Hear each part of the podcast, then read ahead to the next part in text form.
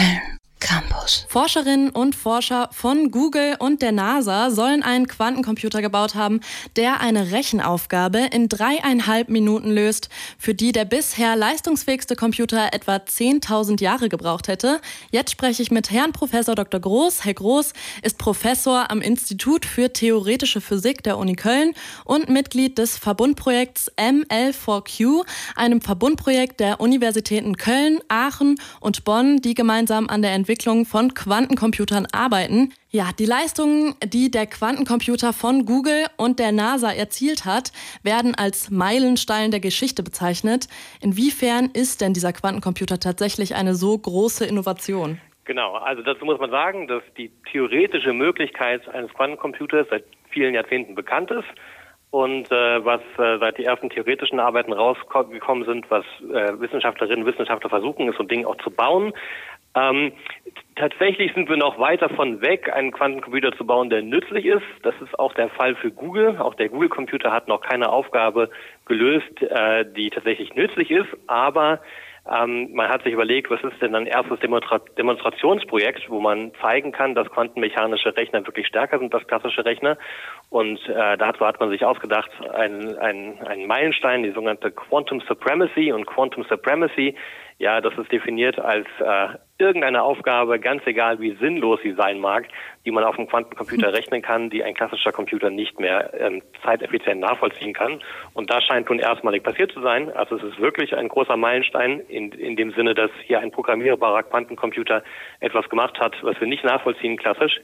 Es ist aber noch nicht das Ende der Geschichte, weil die Aufgabe, die da gelöst worden ist, nur äh, sich ausgedacht worden ist, mit der mit dem Ziel, irgendwas machen zu können, was klassisch schwierig ist, auch wenn es völlig sinnlos ist. Okay, also Sie haben jetzt äh, betont, dass diese Aufgabe quasi erstmal noch gar nichts bringt und keinen praktischen Nutzen hat für die Menschen. Es war halt eher so ein Test, um zu zeigen, wie leistungsfähig genau. so Computer sind. Ja, was würden Sie denn sagen?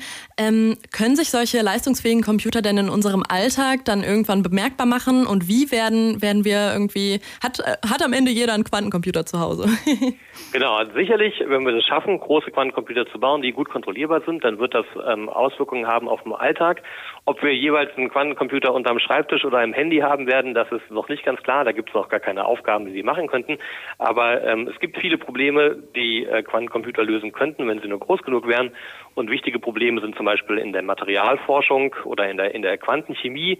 Ja, wie kann man also simulieren zum Beispiel das Verhalten von, von Materialien? Das ist ähm, zu schwierig äh, für, ähm, für klassische Computer, wenn die groß sind.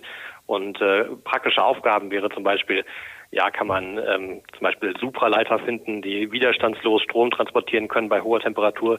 Heute muss man einfach verschiedene Materialien zusammenmischen und, und messen, äh, ob die diese Supraleiter eine Eigenschaft haben oder nicht. Und äh, in der Zukunft, wenn man einen großen Quantencomputer hätten, dann könnte der simulieren. Das wäre natürlich viel schneller. Man könnte viel mehr Materialien am Computer testen in der gleichen Zeit und man könnte dadurch diese neuen Materialien hoffentlich entdecken. Okay. Ja, das wären Aufgaben, die es in der Zukunft gäbe. Ob es sozusagen Microsoft Word dadurch schneller würde, wenn es auf einem Quantencomputer laufen würde, das ist unklar. Da hat noch keiner theoretisch entdeckt, wie diese praktischen Aufgaben des Alltags äh, am Quantencomputer schneller zu rechnen sind als auf klassischen Maschinen.